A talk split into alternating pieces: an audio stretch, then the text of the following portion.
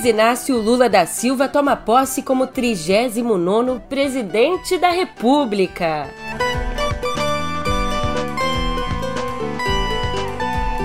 Ah, você me entende.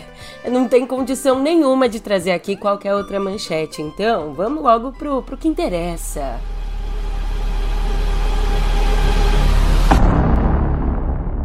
Presidente Luiz Inácio Lula da Silva recebe a faixa presidencial das mãos do povo brasileiro. Meu amigo, o pesadelo acabou, acabou. Por isso, sem nós na garganta, um ótimo dia, uma ótima tarde, uma ótima noite para você. Eu sou a Julia Keck e vem cá, como é que você tá, hein? Seja muito, muito, muito, muito bem-vindo a 2023 junto aqui comigo. E te perguntar, né, para manter a educação aqui, como é que você tem passado? Você já comeu picanha por aí?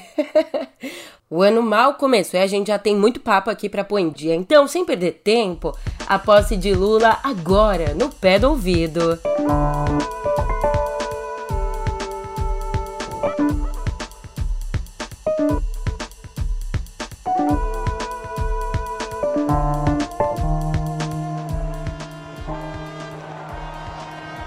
Uma criança negra, um líder indígena, uma catadora, uma cozinheira, um professor, um artesão, um operário e uma pessoa com deficiência. Nas ausências que a gente já esperava de Jair Bolsonaro, que deixou o país, e de Hamilton Mourão, que se recusou a participar da cerimônia, coube a quem?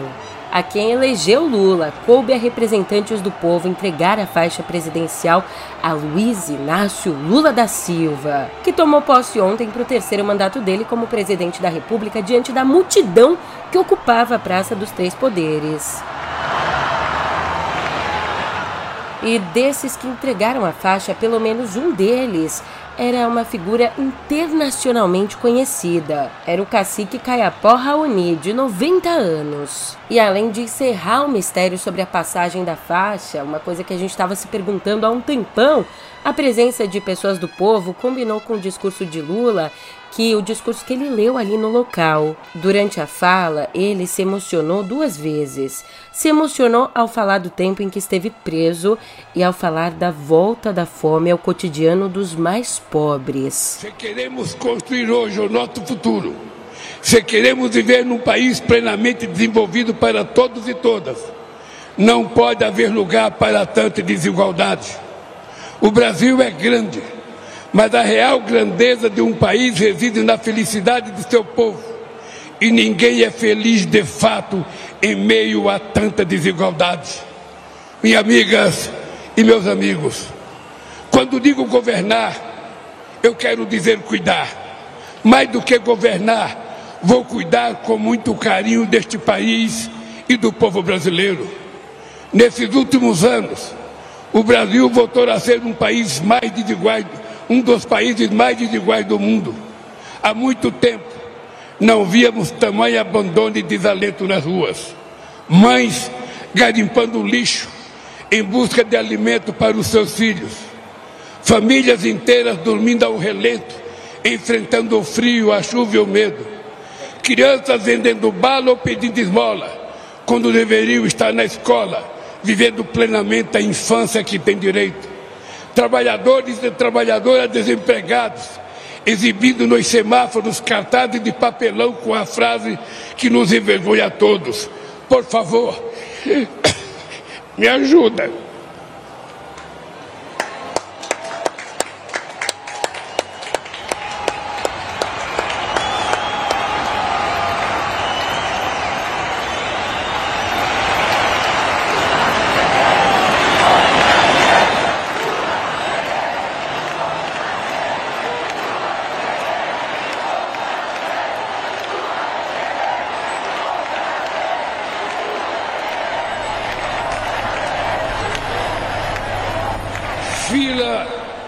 na porta dos açougues em busca de ossos para aliviar a fome.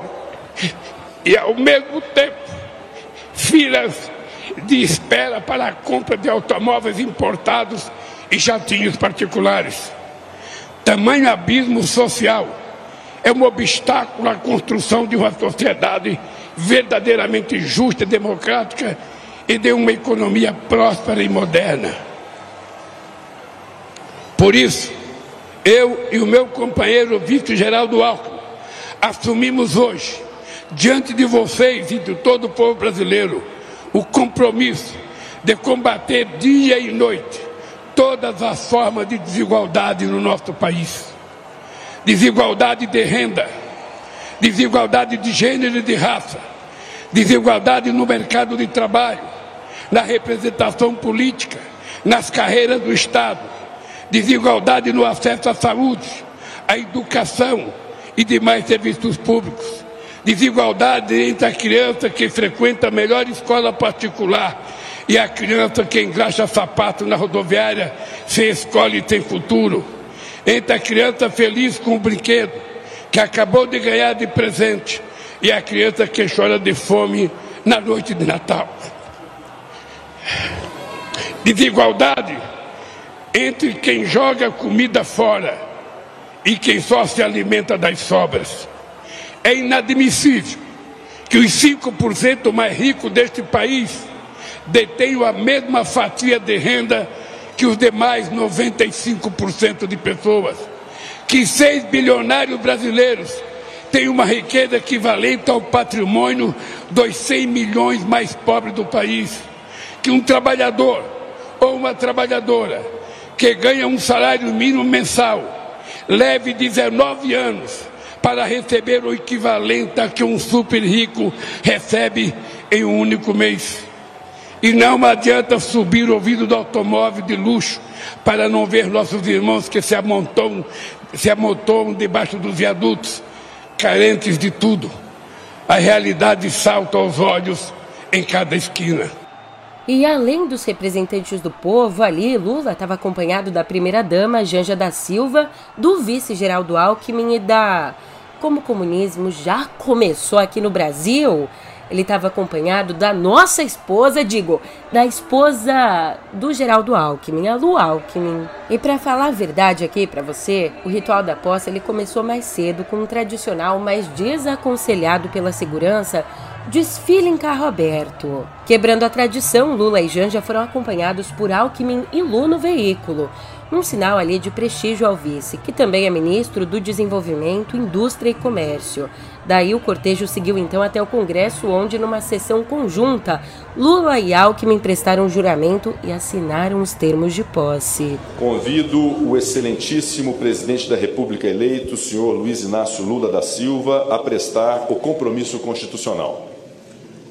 Prometo manter, defender e cumprir a Constituição observar as leis, promover o bem geral do povo brasileiro, sustentar a união, a integridade e a independência do Brasil.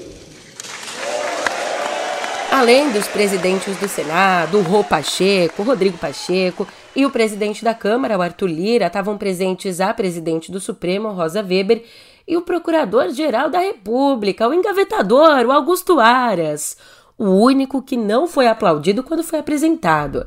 É de se entender, né, Ara? Você vai ter que investir aí para limpar a barra.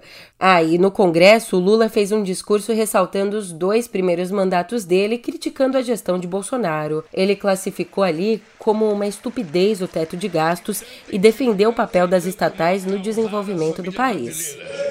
O Brasil não quer e não precisa de armas na mão do povo. O Brasil precisa de segurança, o Brasil precisa de livro, de educação e de cultura para que a gente possa ser um país mais justo.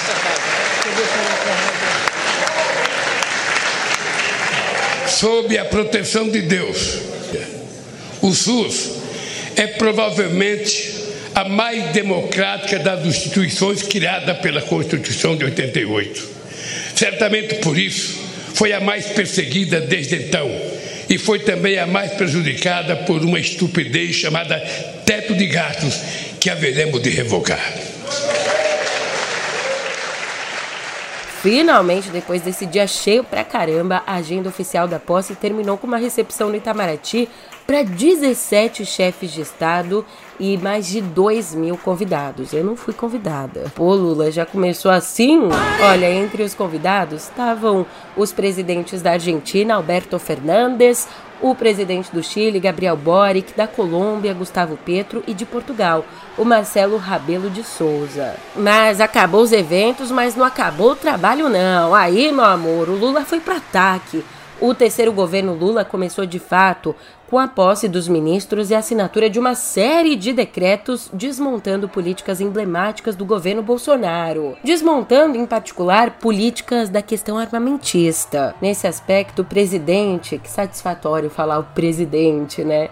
Nesse aspecto, o presidente suspendeu o registro de novas armas de caçadores, atiradores e colecionadores, os CACs. Também reduziu o número de armas que um cidadão pode possuir, vetou a criação de novos clubes de tiro e a prática para menores, dando ainda 60 dias para o recadastramento de todas as armas vendidas durante o governo Bolsonaro. Também o Lula determinou que a Controladoria Geral da União reavalie em 30 dias os sigilos de 100 anos decretados aos montes por Bolsonaro para, a partir então dessa reavaliação, estabelecer quais desses decretos podem ser revogados. Sigilo. O presidente da República assina despacho que determina que a Controladoria Geral da União reavalie, no prazo de 30 dias, as decisões que impuseram sigilo indevido sobre informações e documentos da administração pública.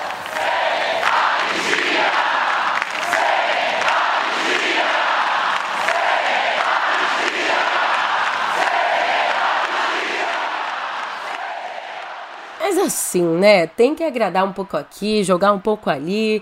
Mesmo com a guinada na política de armas, o ministro da Justiça e Segurança Pública, o Flávio Dino, disse que os decretos não atingem quem já adquiriu armas pelas regras mais frouxas do governo Bolsonaro. Um outro decreto importante que foi assinado por Lula restabelece o combate ao desmatamento em todos os biomas brasileiros. O texto prevê a recriação do IBAMA e determina que o Ministério do Meio Ambiente e Mudança do Clima apresente uma nova proposta de regulamentação para o Conselho Nacional do Meio Ambiente. O CONAMA, que como todos os outros, né, ficou meio ali escanteado durante o governo Bolsonaro, para falar o mínimo. Ainda, num outro documento, Lula resgatou o Fundo Amazônia, viabilizando o uso de 3 bilhões e 300 milhões em doações internacionais para o combate do crime ambiental na Amazônia. E não para por aí, não.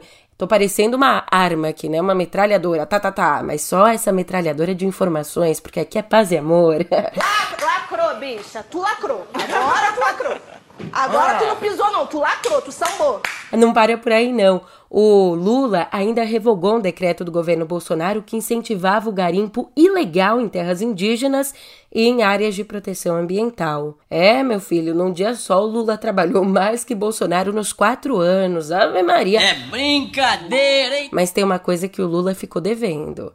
Eu não sei você, mas eu fiquei esperando aqui a criação do Ministério do Namoro. O Lula prometeu mas daqui 72 horas vai que ele cria. Vamos esperar, patriota, vamos esperar. Olha, se você não me ama, então não me ligue, não fique me fazendo queixa, não faça como as outras já têm feito, que a minha vida é sofrendo. Ai, ai, como a gente estava falando do Bolsonaro e tem aquele velho ditado, é só falar no diabo que o diabo aparece. Tô brincando. Não é diabo, não, que o diabo é mais corajoso. Esse aqui é um baita de um bunda mole. Ai, ai, ai. O agora ex-presidente. Uh, só Deus sabe como eu queria dizer isso.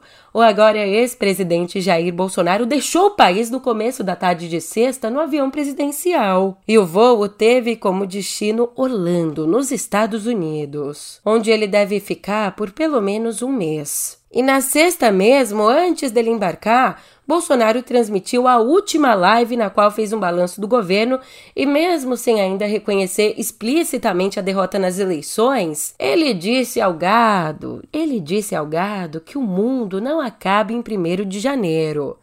Ó, essa aqui eu vou ter que concordar com ele, hein? E quem acredita em Deus sabe que tudo é possível. Não vamos achar que o mundo vai acabar dia 1 de janeiro. Ainda na live, Bolsonaro criticou a tentativa de atentado feita por apoiadores, mas reclamou que a imprensa atribui a violência política a bolsonaristas. Nossa, quem será que fez isso, hein? Ah, eu acho que foram getulistas, viu? Cavalo. Também foi assunto os atos golpistas nas portas de quartéis. Sobre isso, Bolsonaro classificou esses atos como espontâneos e negou ter ligação com o movimento. Daí essa live que ele amarelou, você imagina.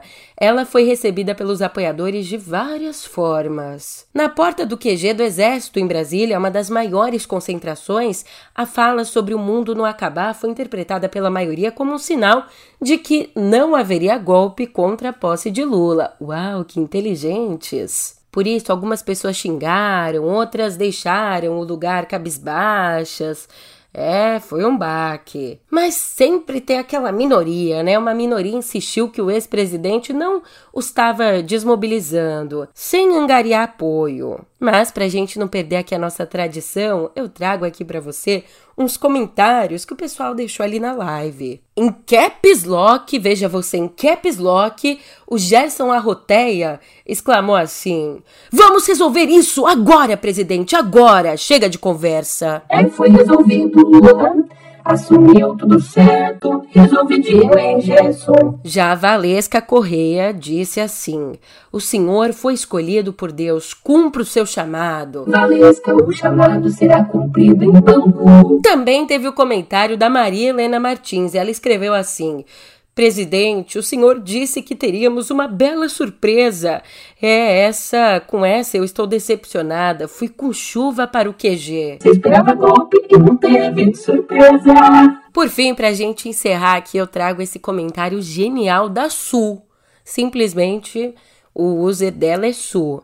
Ela escreveu assim: é ir embora do país agora. É isso, sou o presidente te ouviu, o ex-presidente te ouviu. E já que a gente esbarrou nesse tema, ai, deixar o Brasil, ai, medinho, ai, como revelou a Natuzaneri, a viagem de Bolsonaro para os Estados Unidos aconteceu a conselho de advogados. Por mais que tenha sim perdido o foro privilegiado, Bolsonaro não corre agora um risco imediato de prisão, já que os processos contra ele no STF teriam de ser encaminhados à primeira instância. Mas os advogados fizeram questão de lembrar Bolsonaro do caso do ex-presidente Michel Temer, que foi preso por ordem do juiz federal Marcelo Bretas em março de 2019. Três meses, logo assim, ó, três meses depois de deixar o Planalto. Sendo assim, aproveita, Bolsonaro, três meses pra curtir as férias aí no Magic Kingdom. Dreams come true! That's right! Dreams come true! What?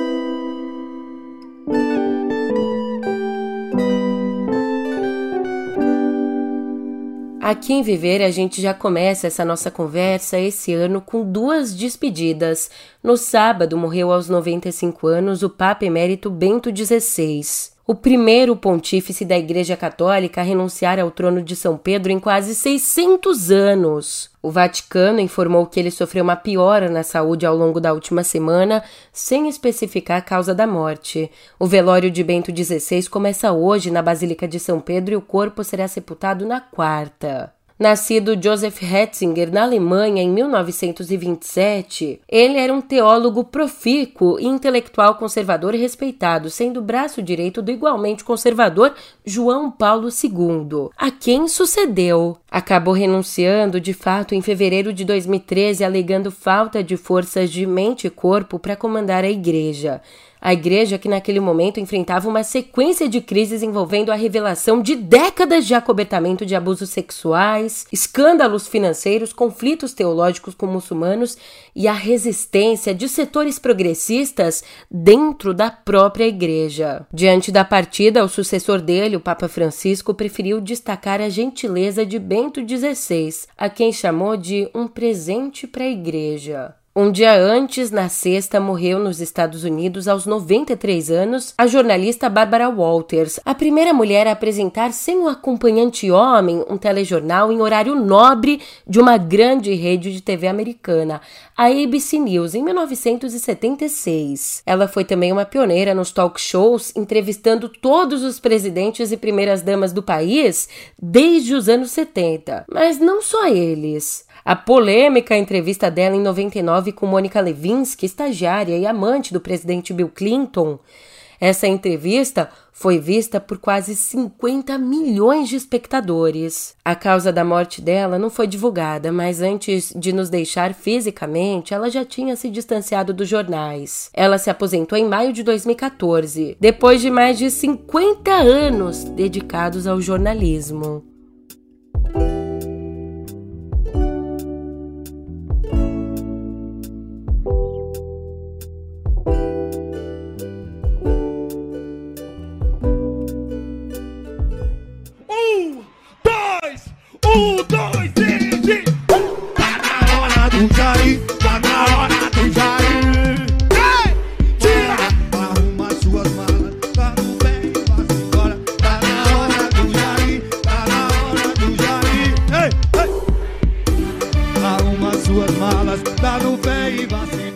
Tá na hora do Jair, tá na hora do Jair.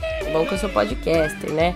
Mas uma das músicas mais tocadas de 2022, chegando ao primeiro lugar do Spotify no Brasil, tá na hora do Jair, Jair embora foi um dos pontos mais altos na festa da posse do presidente Lula. A festa chamada de Festival do Futuro, que aconteceu na esplanada dos ministérios em Brasília. Ali, os músicos Juliano Madeirada e Thiago Doidão subiram ao palco para cantar o hit dessas eleições logo depois da cerimônia de posse, embalando ali as milhares de pessoas que acompanharam as mais de 10 horas do festival.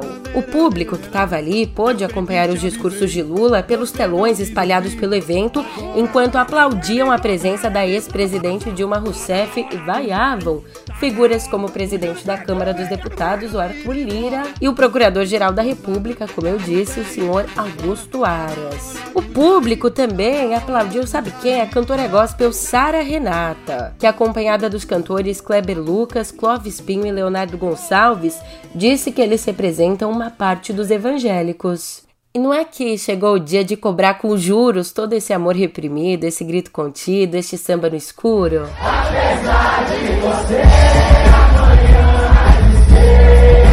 todo dia.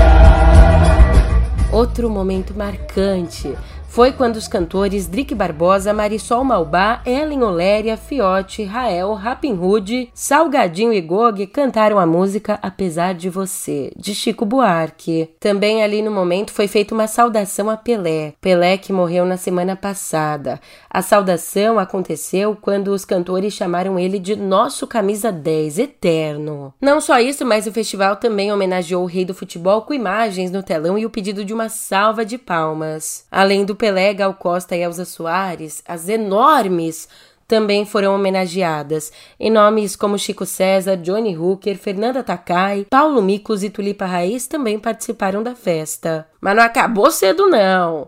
Para os baladeiros, o Festival do Futuro, também chamado aí de Lula Palusa, seguiu pela madrugada com shows de Gabi Amarantos, Duda Beat, Pablo Vittar e Valesca Popozuda. Traz a bebida que pisca.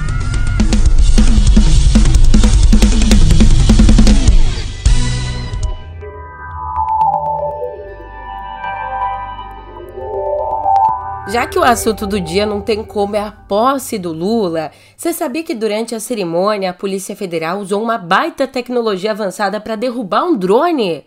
Pois é, esse drone ele voava sobre a esplanada dos ministérios lá em Brasília quando foi derrubado e apreendido pela corporação. Mas Julia, que tecnologia é essa que derrubou um drone? É uma arma chamada Drone Gun Tactical. Falei chique, né? É uma arma que é desenvolvida por uma empresa australiana e funciona cortando a comunicação entre o drone e quem comanda ele, dando ainda o controle do drone para quem está comandando a arma, nesse caso a Polícia Federal. Interessante, né? Fala sério. E você sabe o que também é interessante para puxar aqui a outra notícia?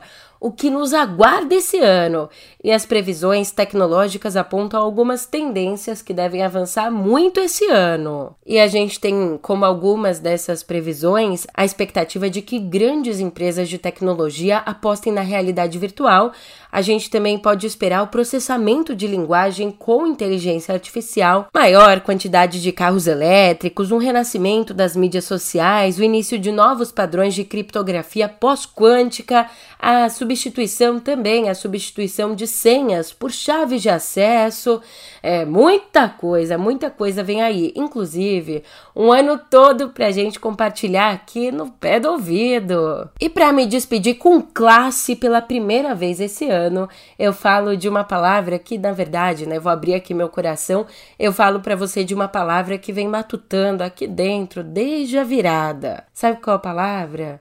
Reencontro depois da gente enterrar tantos nossos, depois de chorarmos tanto, deixarmos tanto pelo caminho, finalmente nos reencontramos com os nossos, nos reencontramos com o compromisso democrático, nos reencontramos principalmente como seres políticos. Por isso, muito obrigada por me encontrar e reencontrar tantas vezes nesse período difícil que ficou para trás. Você me deu muita força e o que eu desejo é exatamente isso: que a gente tenha muita força para nos reencontrarmos quantas vezes a gente precisar em 2023. Que seja um ano de força, um ano de coragem. Então, vamos em frente para não perder o costume, começar do jeitinho que a gente gosta. Canta, canta, minha gente, deixa a tristeza pra lá.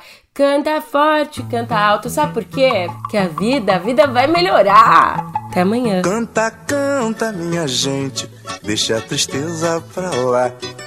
Canta forte, canta alto que a vida vai melhorar, que a vida vai melhorar, que a vida vai melhorar, que a vida vai melhorar, que a vida vai melhorar.